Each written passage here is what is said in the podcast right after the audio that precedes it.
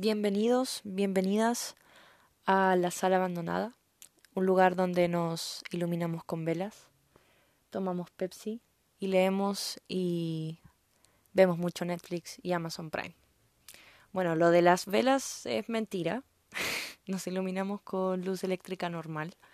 A menos, claro, que a la compañía de luz de Chile se le ocurra cortar la luz y, y no nos quede de otra que iluminarnos como, como en esas películas de miedo antiguas o actuales. Sí, como que las velas son muy de, de película o libro de miedo. Lo digo por experiencia. bueno, eh, me presento para los que no sé por qué motivo estarían escuchando esto sin conocerme de nada. Mi nombre es Aileen, pero acá me voy a hacer conocer más como Catelean, que es mi nombre de red social, de Instagram y de, y de Wattpad, que es donde me muevo con más frecuencia. Y esto es un proyecto de podcast individual, nacido de la flojera extrema que, que siento al pensar en escribir las entradas de favoritos del mes que estaba eh, manteniendo durante este año, gran parte de este año, en Wattpad. De repente el solo pensar en escribirlas me daba mucha, mucha flojera y pensé que existía esta posibilidad.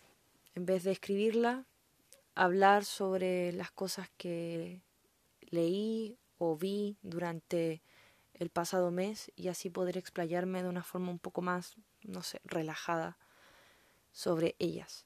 También porque esto me sirve para hablar de las cosas eh, que no puedo hablar en otros medios que uso habitualmente, como son, por ejemplo, la página web eh, de Comiqueros Chile, que es una página para la que trabajo escribiendo reseñas, sobre todo de libros y de cómics y de series y películas y un podcast que tengo con un par de amigos que se llama ñoñopedia. Así que este va a ser como mi rincón personal. Y, se trata básicamente de, bueno, esta, este capítulo en especial va a ser sobre las películas y las series que vi durante julio. Voy a hacer una segunda parte que se va a tratar sobre las, eh, los libros que leí sobre, durante julio. Y quizás, si esto continúa, voy a intentar hacer otro tipo de, capítulos, quizás temáticos de algún autor o de alguna obra, eh, saga o película o serie, qué sé yo.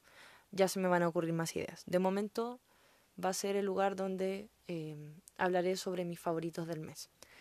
Y este mes fue un mes súper extraño. Bueno, los meses de todo este año están siendo raros, pero me pasó cuando leí la lista de, de cosas que vi y leí durante julio, que las, las primeras cosas que vi me parecían muy lejanas. Y es raro porque uno siente, no sé si les pasa lo mismo en este contexto de pandemia y cuarentena, por lo menos en mi caso, todavía estoy en cuarentena donde vivo, me pasa que todos los días corren muy rápido. Muy, muy rápido. Es como no me doy ni cuenta cuando ya es de noche y, y no me doy ni cuenta cuando es el día siguiente y así. Pero cuando hago, eh, o sea, miro hacia atrás y pienso en el principio del mes, se siente muy, muy lejano. Y eso me pasó con julio vi las primeras, o sea, leí el nombre de las primeras películas que vi y fue como, ¿de verdad las vi hace un mes? Yo siento que las vi hace, no sé, tres, tres meses o dos meses. No sé, es extraño. Pero no importa. Voy a hablarles de, de las películas primero y luego de las series, que no, creo que es una, de hecho, una serie.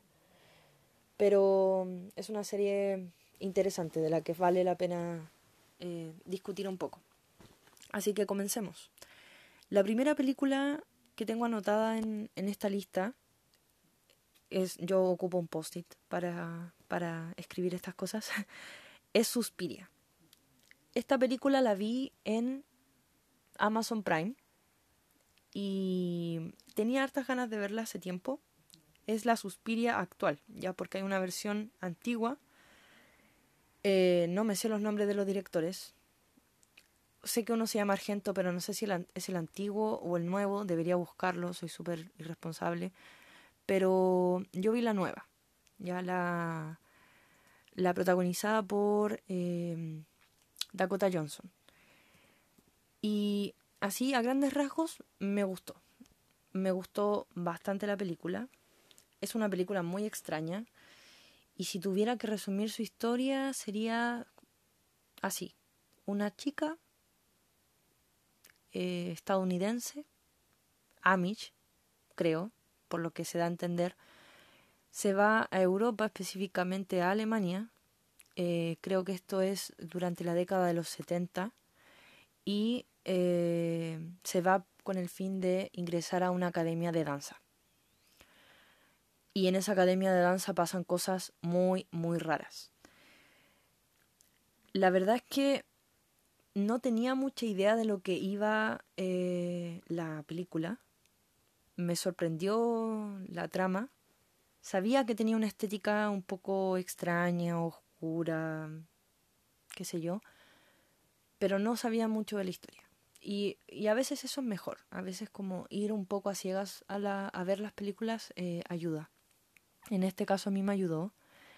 Y porque fue una sorpresa desde el principio. Ahora, ¿qué fue lo que me gustó de la película?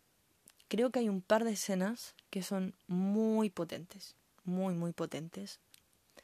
Eh, que juegan un poco con el terror, con el asco, con eh, la aprensión con el... Sí, sí, con el miedo, básicamente, pero no desde una mirada clásica del terror. Ya no, no es con screamers o, saltos, sino son escenas, una, me refiero específicamente a una, que fue mi, mi favorita de toda la, la película, que es eh, una muerte que se da en una sala de estas con espejos que se ocupan en la academia de danza Em, es una sensación continuada, es una escena larga, eh, muy bien grabada, con buenos efectos especiales, donde la música es esencial. La música, y no solamente la música, sino los, los sonidos eh, que, que, emiten los personajes. Em, y, da un poco de, de cosa, no, no, es, no es miedo necesariamente, pero sí da mucha cosa a la escena. Y al mismo tiempo uno no puede dejar de mirar la pantalla. Y eso siempre es bueno en este tipo de películas. Bueno, en todas las películas es esencial que uno ojalá no pueda dejar de mirar la pantalla. Eh, y la otra escena, que es mi favorita, también tiene que ver con danza. Creo que la danza, que es esencial dentro de la trama de la película, eh, es también uno de los motores de las mejores escenas a lo largo de Suspiria. Eh, ¿Qué fue lo que no me gustó?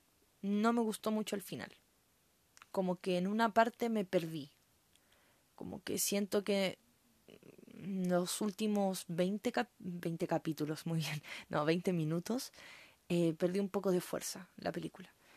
Y si bien no es horrible el final, eh, si bien funciona dentro de todo lo que te venían mostrando, eh, no, es, no es mi favorito. Perdón, no es mi parte favorita de la película de ningún modo. Creo que eh, la primera mitad es lo que más me gustó de Suspiria. Sobre qué hay detrás de toda esta historia, todo lo... no voy a decirlo porque igual es un poco spoiler, sobre todo si como yo quieren ver la película sin saber bien de qué se trata. Eh, todo lo oscuro de la película, así lo vamos a denominar, quizás por mi forma de ser me faltó un poco más de desarrollo y de respuestas. Pero he aprendido con el tiempo que a veces en este tipo de obras de ficción eh, es bueno dejar en oscuras cosas, porque lo vuelve más perturbador. Así que en general la película me gustó mucho. No sé si vería la antigua, la de Argento, porque aquí estoy leyendo que el director de la nueva versión es Luca Guada, Guadagnino, algo así. Se estrenó en el 2018 y tiene buena, buen reparto. O sea, Dakota Johnson yo no, no es tanto mi devoción, pero aquí lo hace bastante bien. Pero, por ejemplo, trabaja Tilda Swinton. Y ahí ya ese personaje es brutal y esa actriz es brutal. Y también trabaja Chloe Grace Moretz, que tampoco está en santo mi devoción, pero eh, está bien. Em, otra cosa importante, hablan en, en, en alemán, o hay muchas partes donde, donde se habla en alemán, y eso es bueno, porque están en Alemania y me carga cuando la película es gringa, pero están en otro país y son personas nativas de ese país y, y aún así no hablan en el idioma que corresponde, pero son cosas mías. Eh, estaba diciendo algo antes. Ah, sí. Bueno, en general me gustó la película, pero no sé si vería la original. Quizás. Quizás en algún momento lo haga. Pero de momento no, no, no está entre mis planes. Eh, ¿Qué nota le pongo? O sea, yo le pongo, les doy tortugas a estas cosas para, para evaluarlas. Eso hacía en, en Wattpad. Eh, le pongo cuatro tortugas. O tres tortugas y media. Sí. Tres tortugas que bailan de formas muy extrañas y, y posmodernas. sí, tres tortugas y media. Para Suspiria. Siguiente película que vi, también en Amazon Prime, fue Albert Nobbs. Albert Nobbs es una película que yo ya conocía, de hecho es una película que ya había visto antes, eh, al menos en parte. Pero cuando la vi en, disponible en Amazon Prime dije, ya, la tengo que ver ahora bien, completa. Y me gustó bastante la película. Está protagonizada por, déjenme revisar, Glenn Close. Ya ella es la protagonista de la película. Además trabaja eh, Mia Wasiko y Janet McTeer.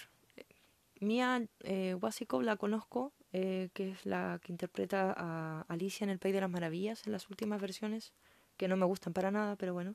También interpreta a Jane Eyre en la versión más reciente de la película, que esa sí me gusta. Em, y trabaja en una película de Guillermo el Toro que se llama eh, La Cumbre Escarlata. También una película que en general me gusta. Pero la protagonista es Glenn Close, que en la película se llama eh, Albert Nobbs. Es una película sobre eh, travestismo. Es una película ambientada en el siglo XIX, en Irlanda, y cuenta la historia de Albert Nobbs, que es un, un hombre, ya, no es un misterio, porque uno sabe, o sea, estás viendo esa actriz y la reconoces a pesar de, la, de, la, de los rasgos eh, masculinos que tiene en, el, en la película. Entonces no es exactamente un misterio que es una mujer. Pero dentro de la, del contexto, o sea, de la historia en el que nos movemos, no se sabe que él es, que Albert Nobbs es realmente una mujer. Eh, se nos muestra este, eh, a esta mujer que se disfraza de hombre para sobrevivir en el mundo que trabaja en un hotel y, y la historia transcurre ahí en cómo llega un nuevo empleado o pasan cosas con los, eh, los huéspedes, en fin. No es, una, no es una película que tenga una historia tan tan clara, a veces eh, pasa el tiempo eh, muy lento, después eh, como que hay un avance en el tiempo como que te están mostrando un momento de crisis en la vida de Albert Nobbs. Ya. No es exactamente la vida de Albert Nobbs, no te muestran cuando era niña o en fin. Pero es una excelente mirada, una mirada muy interesante ante eh, el tema del travestismo. De cómo en las en el pasado personas eh, hacían esto, se travestían para afrontar dificultades de su contexto social o histórico o, cultural, ¿ya? Em, que no es algo moderno, para nada. Eh, y no tiene siempre que ver con algo, algo sexual. Muchas veces era un tema de sobrevivencia. Y lo digo no solamente por esta película, sino por libros que he leído. Por ejemplo, el primero que se me viene a la mente es La historia del rey transparente de Rosa Montero, que es un libro sobre una mujer que también decide vestirse de hombre para sobrevivir al terrible contexto de la Edad Media. Y, y Albert Nobbs habla sobre eso. Es una película histórica, a mí me encantan las películas históricas, muy interesante, muy bonita y también muy triste. Ya, a esta película le pongo tres tortugas que andan con, que usan sombrero de copa. Y sí, y bueno, nota aparte, la actuación de Glenn Close, brutal. Muy buena, muy buena. La siguiente película es Bust of the Night, también de Amazon Prime.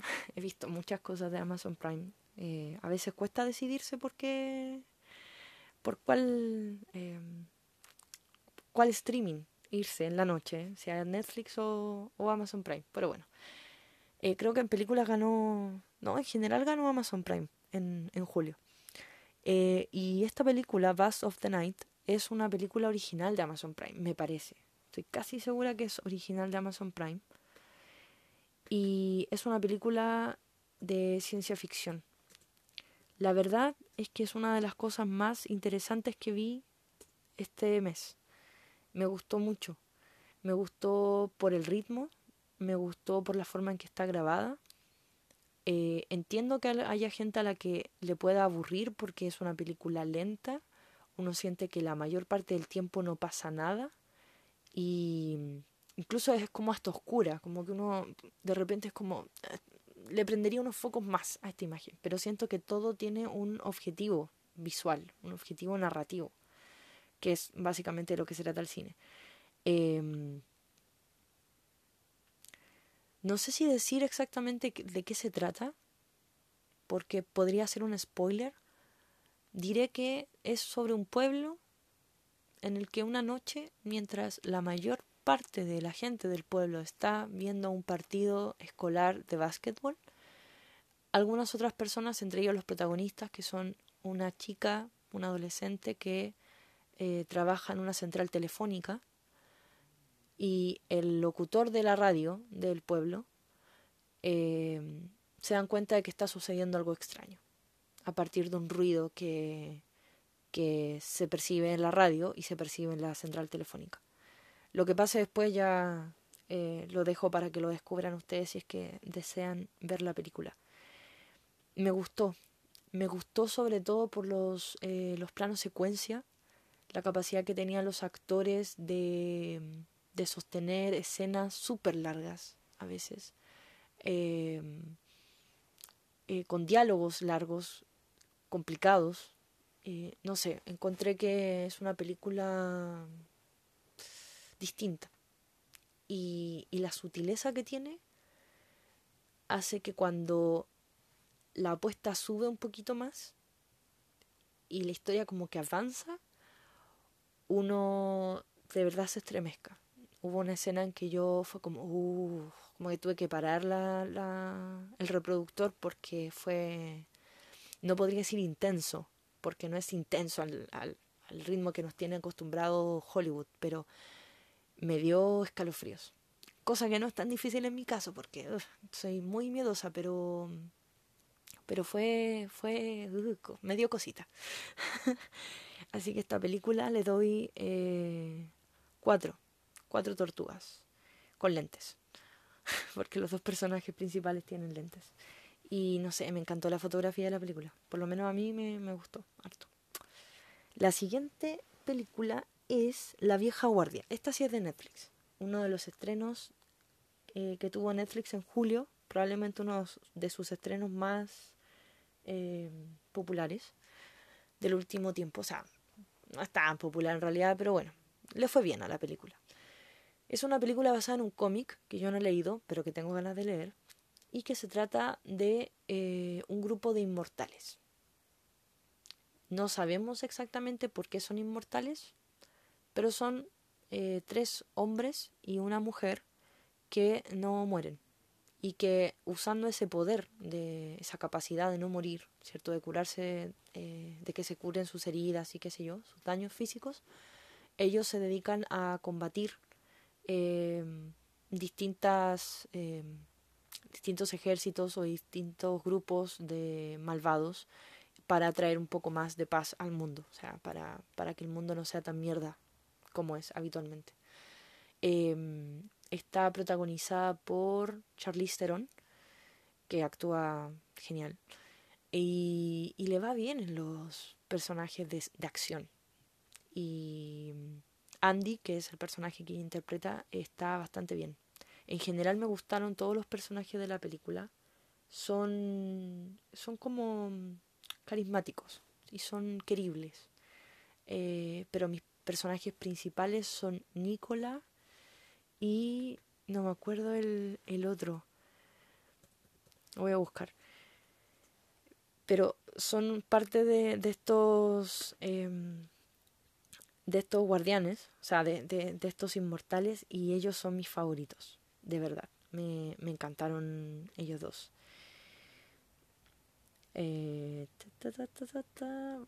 trabaja, estaba viendo el casting y trabaja el actor de Dudley, Dudley Dursley, el primo de Harry Potter. Fue llamativo verlo ahí. Eh, Nicky y Joe. Nicky y Joe. Son mis dos personajes favoritos. Eh, hay un, momento de representación LGTB. Eh, y me encantó la película. Es súper entretenida.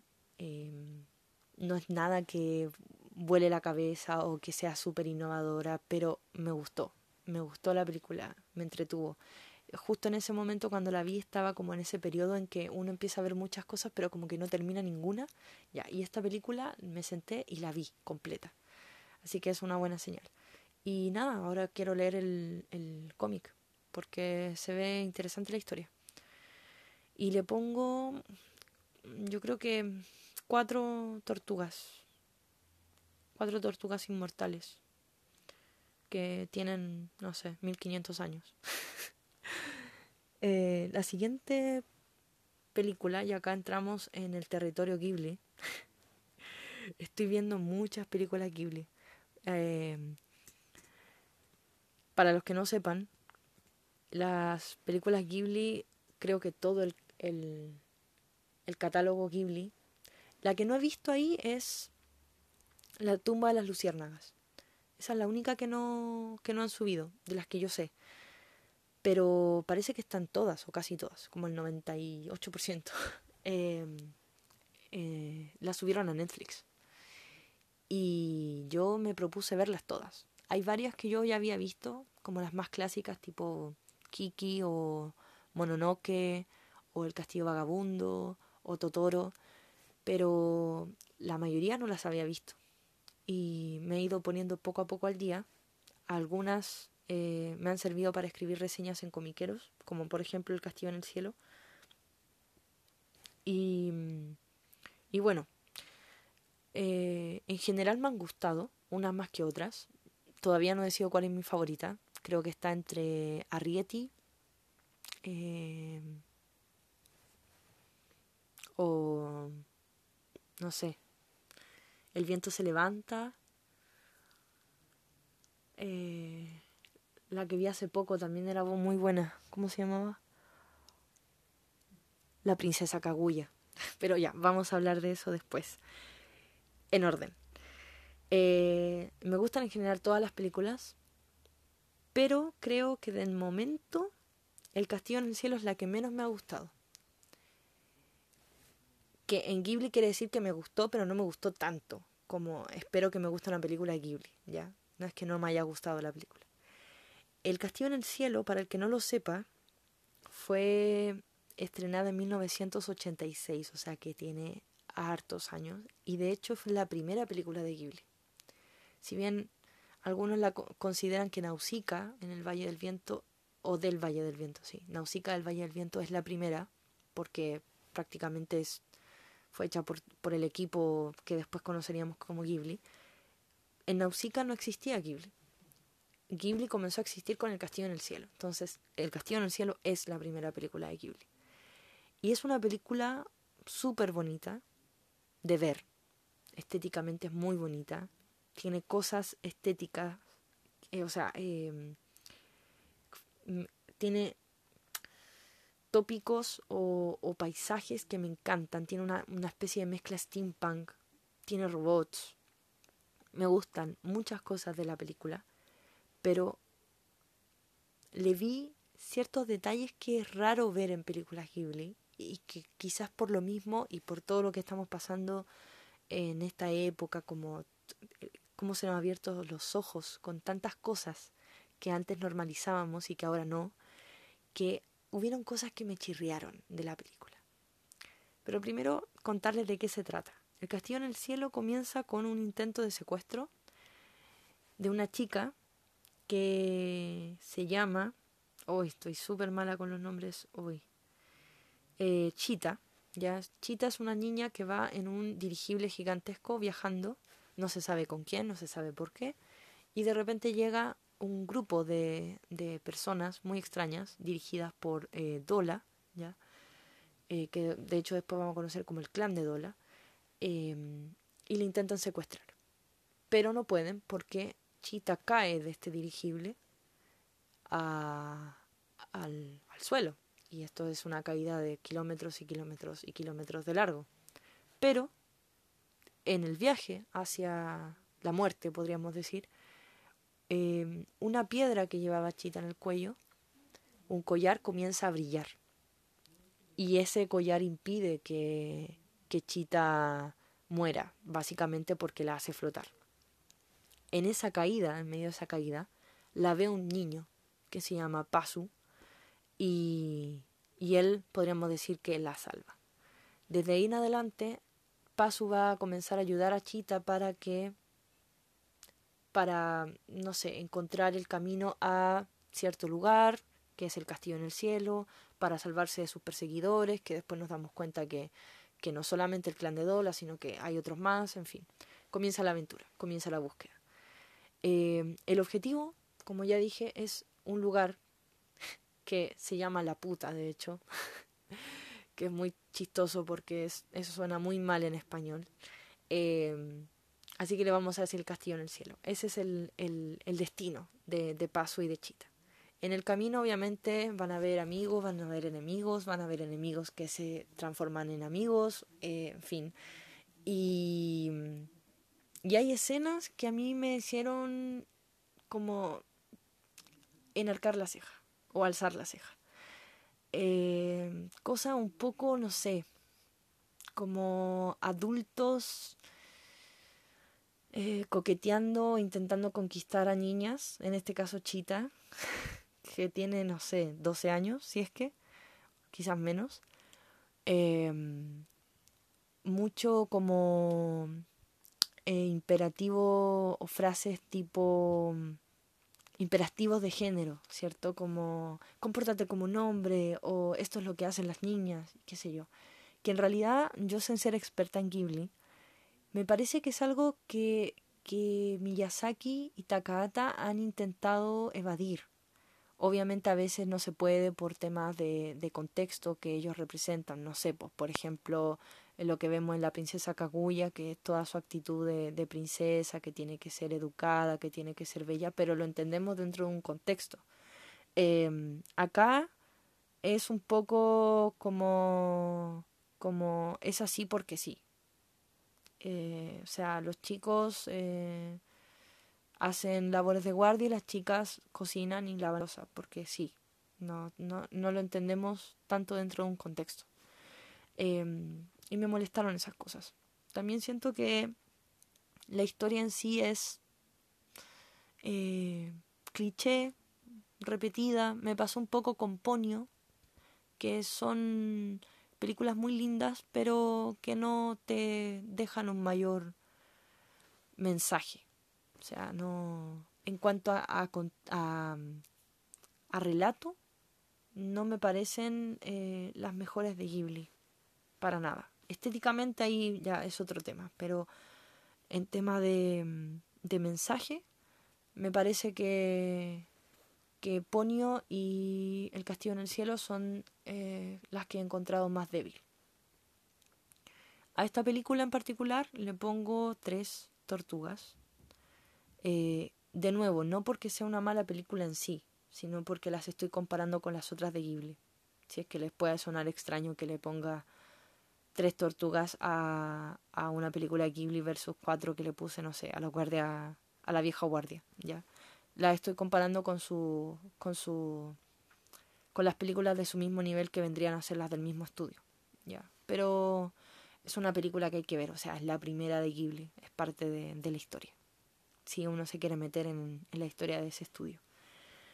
Eh, siguiente película es Ofrenda a la Tormenta, también de Netflix, original de Netflix, de hecho. Eh, Ofrenda a la Tormenta es la tercera parte y creo que la última, pero la verdad no sé, no estoy tan informada sobre la trilogía de base que es la literaria, los libros.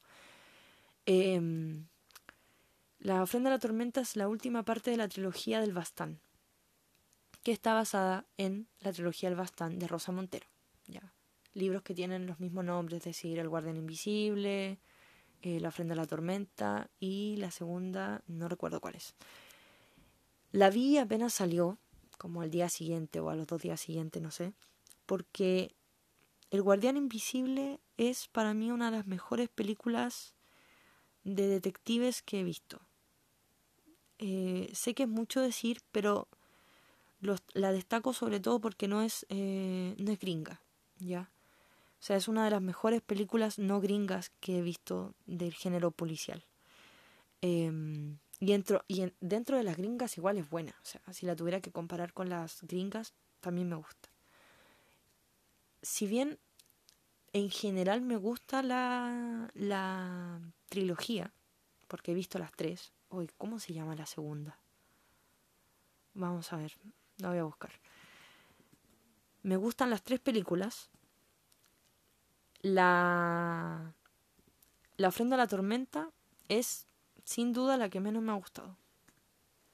Siento que es muy débil en cosas que volvían a las anteriores lo, como que le daban ese toque novedoso, ese toque único dentro del género. Y, y me estoy refiriendo a todo lo que tiene que ver con lo paranormal, lo extraño, la brujería, lo, lo mitológico, lo qué sé yo.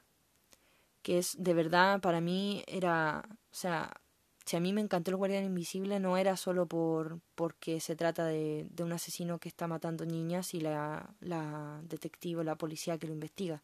Me gustó que me mostraran esa realidad que es muy eh, es muy no sé si cercana pero es muy real esa realidad que es muy real esa realidad que, que pasa en la vida cotidiana lamentablemente me lo estaban mezclando con folclore de, del norte de España. Legado en los huesos, así se llama la segunda, legado en los huesos. Y en la segunda también mantenían eso. En cambio, en la tercera, si bien le dan respuesta, te ponen todo eso en contexto, te dicen quién empezó la cuestión y qué sé yo, o quién está detrás de todo el tema, me faltó, me faltó muchísimo. Me faltó, sobre todo lo noto en, en en la ausencia que tiene el personaje de la madre de Amelia, Amalia, perdón, en el personaje de, de la madre de Amalia, y que no aparece el guardián invisible, que era algo que, que en las otras dos se, se mantenía. Entonces, si bien como novela, como película policial funciona, te mantiene a, me, a, a Mal y todo eso, que también podemos entrar en, en la discusión de si, si el personaje evoluciona o no, pero bueno, eso da para más, más eh, tela que cortar. Pero en general la película funciona, pero me faltó lo que me había fascinado de las otras dos, y sobre todo de la primera, que para mí sigue siendo la mejor de las tres. Eh, yo de las de la trilogía solamente he leído el primer libro, así que no puedo hablarlo, no puedo hablar de Ofrenda a la Tormenta como adaptación de la novela en la cual se basa. Eh, también he escuchado decir de la trilogía que va en descenso, así que quizás no es tan sorpresivo que la película haya sido la que menos me gustara de las tres. Y pucha, si los libros van en descenso, qué pena. Pero pero planeo leerlos igual, en algún momento. No me, no me, no me apura, pero quiero leerlos. A Frena a la Tormenta le pongo tres. Le doy tres tortugas. Tres tortugas que... No sé. no sé qué, qué detalle ponerle a las tortugas. Dejémosle en tres tortugas nomás. Tres tortugas. De hecho, le podría poner dos y media, pero en fin, tres tortugas. La siguiente película es Amor de Gata. Eh, yo creo que influida por, por todo esto de la animación, de Ghibli, qué sé yo. No estoy comparando Amor de Gata con Ghibli, pero se entiende que también es como anime y todo eso. Eh, me dio por ver esta película, que también es bastante reciente, eh, su, su aparición en Netflix. Y, y lo pasé bien viéndola. Es una película súper, súper, súper, súper tierna. Eh, evidentemente fantástica. A ratos quizás muy fantástica, o no sé. No sé. Es como, a veces como rara. Eh, pero ya, se entiende que una película es una película dentro de un mundo de fantasía, donde la gente se puede convertir en gato poniéndose una, una máscara. Básicamente se trata de eso, una chica que, que, que se convierte en gato, eh, hace una especie de trato con un gato raro que da miedo a veces, eh, el vendedor de máscaras creo que le llaman. Y, y eh, yo creo que lo que más me, me, me molestó, no, no me molestó, pero me, me hizo no congeniar tanto con el personaje principal fue el motivo. Estas como estas protagonistas femeninas que se mueven sobre todo por el amor a un chico y, y son capaces de, de dejarlo todo para estar con él, como que no me no, no me gustan. no me gustan tanto. Eh, el personaje es adorable. Eh, los personajes en general son muy adorables. Pero eso era como. Eh, esto, esto tan Disney clásico como que ya no, no va. Aunque me lo muestren en, en, en Japón y, y, me pongan necos por todas partes. No. Aún así la película es entretenida, es bonita. Eh, y nada, o sea, no, no es como que tenga que mucho que decir sobre la película. Es para ver cuando uno está aburrido y, y ya. eh, hay harta otras películas de, de anime que, de Netflix que quiero ver, como Your Name o La chica que saltaba a través del tiempo. Sí, no las he visto. Eh, quizá empecé por la más débil de las que conozco, que andan por ahí por Netflix, pero pero bueno, son cosas que pasan. Eh, le doy eh, tres tortugas. Tres tortugas que se convierten en gato. O tres gatos que se convierten en tortuga. No sé. eh, la siguiente película. Wow, ya, quedan dos y son de las dos que más me han gustado del, del mes. Eh, la primera que vi, o sea, la primera de las que les voy a hablar fue la última que vi, porque voy a dejar a la princesa Kaguya para el final, porque se lo merece. Eh, se llama, la última que vi se llama En el corazón del mar. También uno de los últimos eh, apariciones en Netflix. Creo que fue el fin de semana que apareció Netflix. No es original de Netflix, por eso no digo estreno de Netflix, porque ya tiene sus años la película. Eh, para los que no la conocen, es una película protagonizada por Chris Hemsworth. Así es el nombre de este tipo, ¿cierto? Sí. Chris Hemsworth, el actor que interpreta a Thor, y eh, Tom Holland. Yo creo que ellos son los personajes principales. Que hay varios otros actores conocidos como Cillian Murphy, que. Amor eterno a Cillian Murphy. Eh, también está ahí mi actor favorito, que es Ben Whishaw. Eh, pero ellos son los dos principales, Chris y Tom. Es una película sobre la historia real que inspiró a Moby Dick. Entonces, al principio conocemos, o sea, vemos a Ben Whishaw interpretando a Herman Melville, que por favor hágame una película sobre Herman Melville interpretada por Ben, por favor. Eh, que va a la casa de un hombre llamado Thomas Nickerson, que es el único sobreviviente del de el barco Essex, que fue un barco al cual le pasó algo eh, muy malo cuando este hombre, Thomas Nickerson, era joven. Y, y Herman Melville le ofrece dinero para que él le cuente la historia. Thomas Nickerson al principio no quiere, pero al final se convence y comienza a relatarle la historia. Y es una historia brutal, la verdad. Es súper brutal. Hay escenas que a uno lo dejan con mal cuerpo. Eh, porque básicamente es un barco, una tripulación a la que le pasan... Es una tripulación que tiene muy mala suerte. Y se toparon con un, una ballena que se hartó básicamente de, que buques balleneros fueran a matar a sus eh, congéneres y, y nada, se los pasea, como decimos en Chile. eh, entonces vemos eh, a estos hombres tratando de sobrevivir en pésimas condiciones.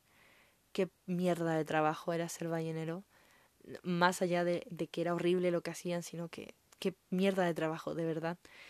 Y, y es una película de aventuras, pero pero las escenas de aventuras son súper pocas y eso me llamó la atención.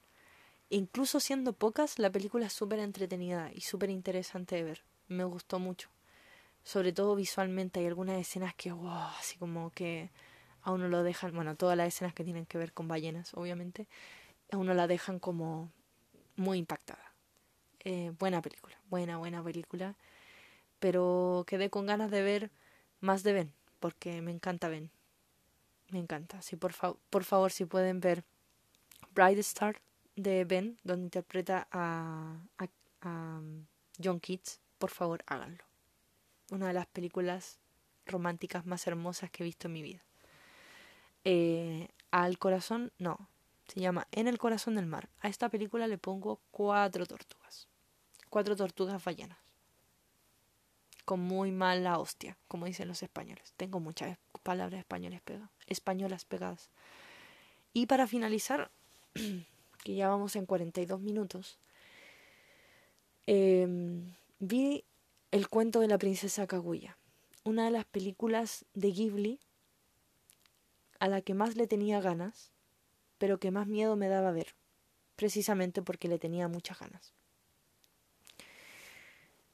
Eh, para los que no saben eh, mucho sobre la princesa Kaguya, esta película no está dirigida por Hayao Miyazaki, porque Hayao Miyazaki no es el único director de Ghibli sino que está dirigida por Isao Takata, un hombre que, que, murió de hecho hace poco, hace un par de años creo, y, y esta me parece que fue su última película.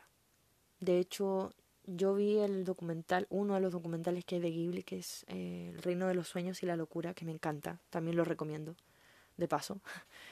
Y, y en ese documental, que me parece fue estrenado en el 2013, eh, muestran el proceso, sobre todo de cómo eh, Hayao Miyazaki eh, realizó eh, el viento se levanta, o se levanta el viento, y paralelamente Takahata estaba haciendo el cuento de la princesa Kaguya, y ahí te dan un poco de, de información sobre que este tipo se demora mucho, no avanza, han tenido que correr las fechas de estreno porque el tipo no hace la película, en fin. Y, y nada, finalmente Takata hizo la película, la terminó. Y la película es maravillosa. O sea, pocas veces he visto cosas tan bellas a través de la pantalla. De verdad. Eh, no sé, en términos de animación, quizás la pueda comparar a el libro de Kells o no sé, en Ghibli probablemente eso esa sensación me la provocó a ratos eh, Arrietty pero creo que en términos visuales La princesa Kaguya es la mejor película de Ghibli. Y no lo digo... Eh, a ver, lo digo porque todas las decisiones visuales que uno percibe como espectador tienen un sentido narrativo. Que no es solamente decirte, oye, mira lo bien que nosotros animamos, o lo bien, o lo bonito que nosotros dibujamos.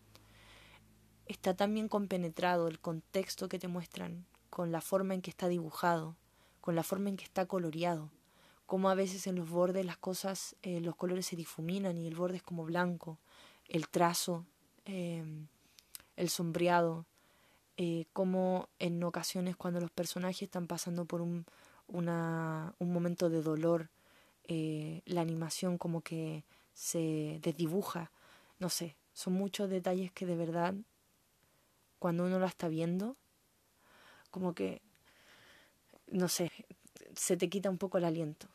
Es, es bellísimo. Y, y eso estoy hablando solamente de la animación. Otro tema aparte es la historia, que también es bellísima. El personaje de Kaguya es un personaje tan profundo y tan con el que es tan fácil empatizar, a pesar de que, de que la tipa no es precisamente un ser humano. Pero su tristeza es tan honda que uno todos sus sentimientos en realidad son tan hondos. Cuando es feliz, cuando ríe, cuando canta, cuando llora, cuando se desespera. Kaguya, uno como que padece a Kaguya mientras está viendo la película. Y el resto de los personajes también. En general son personajes, sobre todo los padres, son personajes en los que uno entiende a pesar de que sus decisiones no siempre son las mejores. En fin, es una película hermosa, hermosa. Ni siquiera les voy a contar de qué se trata para que vayan obligadamente a verla si es que no la han visto. Em, por un lado me siento mal de haberme demorado tanto en verla, de haberla dejado así como casi de las últimas, porque ya me quedan, me quedan varias películas de Ghibli, pero no son como las más eh, conocidas, no son las más importantes, por decirlo de cierta manera.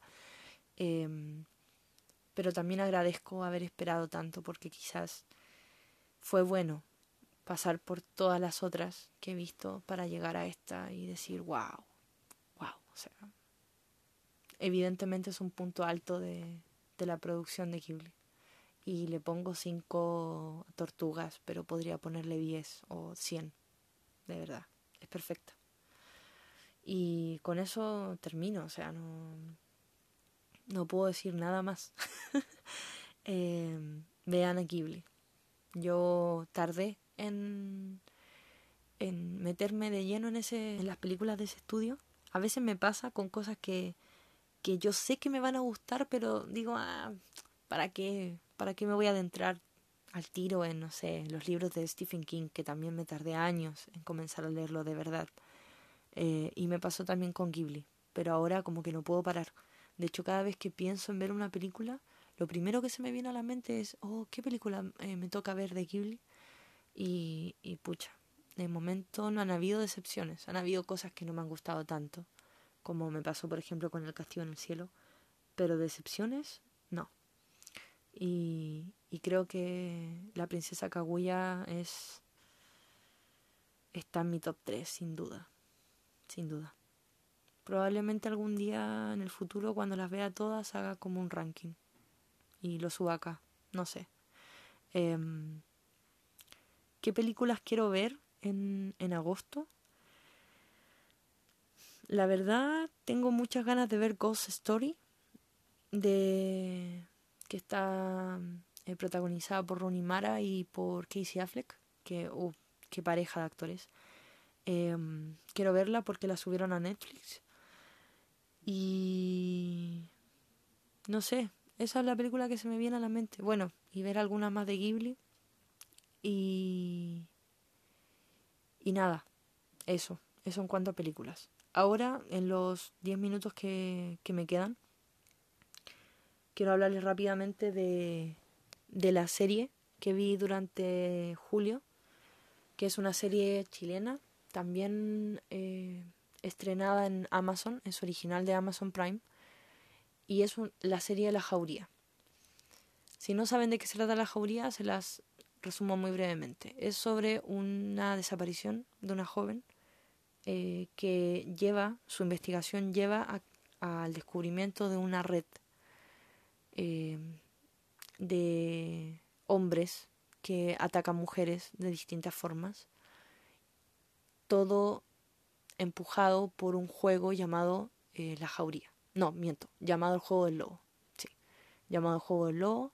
Entonces, los que los que juegan este juego se hacen llamar La Jauría. Es una serie que obviamente trata temas sobre la misoginia, sobre la violencia eh, hacia la mujer, sobre el feminismo, etc. Yo la vi, la vi en pocos días porque tenía que reseñarla para comiqueros y escribí esa reseña muy en caliente. Es decir, la vi y con todo lo que me había provocado la serie, que eran sensaciones muy fuertes en cuanto a las cosas que estaba viendo, así como eh, sobre la violencia, sobre, sobre la impotencia ante esa violencia que sufren las mujeres. Em, con todo eso, le escribí la reseña. Y la reseña que escribí fue bastante positiva. Debo reconocer que si bien sigo manteniendo bastante de las muchas de las opiniones que vertí en esa reseña, creo que ahora veo la serie con un poco más de frialdad. Y, y no puedo negar las opiniones que otras personas han vertido sobre la serie.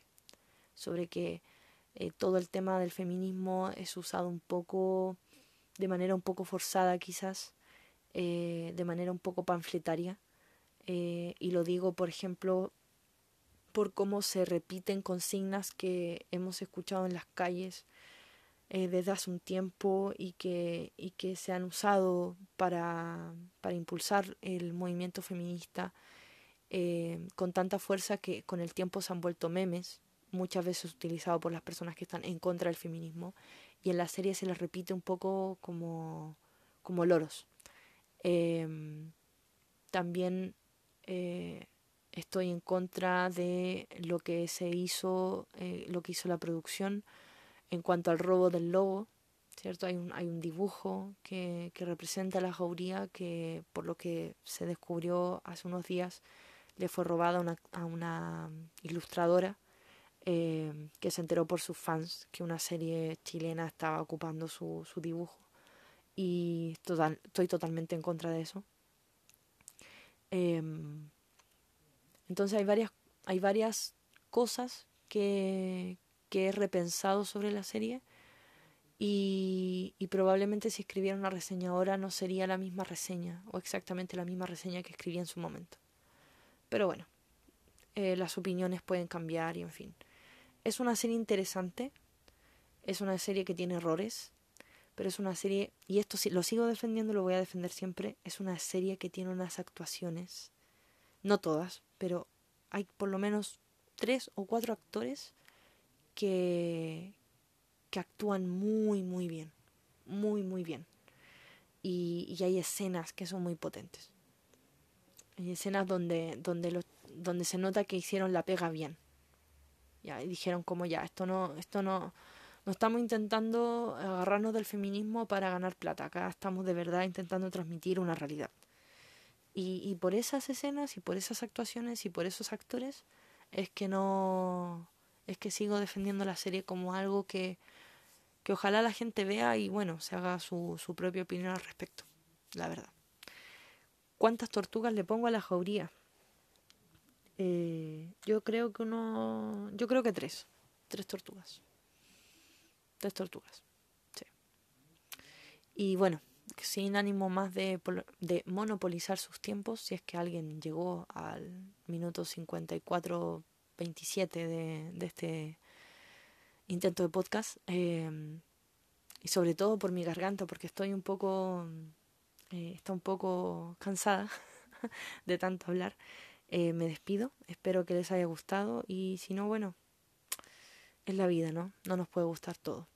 Y eso, que estén bien y saludo desde, desde las 4.48 de la mañana del día ya martes 4 de agosto y desde la sala abandonada. Adiós.